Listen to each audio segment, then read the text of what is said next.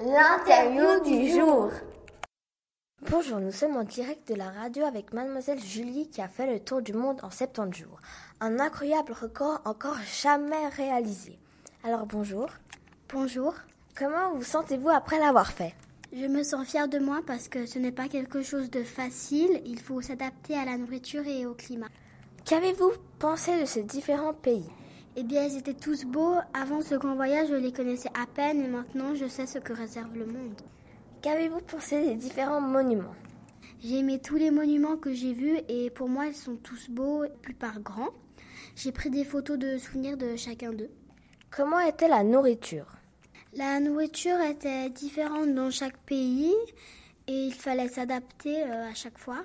J'ai mangé euh, à chaque fois la nourriture typique du pays.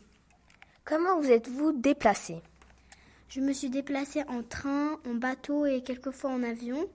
En tout cas, je faisais plus de déplacements à pied et en train, mais je suis rentrée en avion.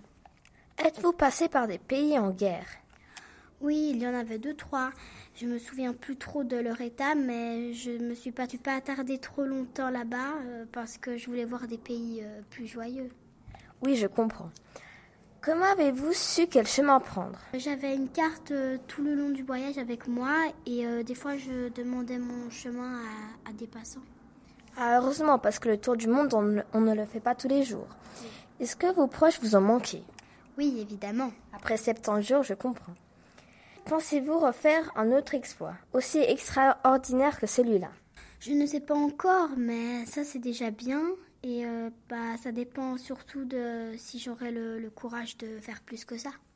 Voulez-vous dire un mot à nos auditeurs qui nous écoutent Eh bien, merci beaucoup de m'avoir écouté. J'espère à bientôt. Merci d'être venu sur notre plateau.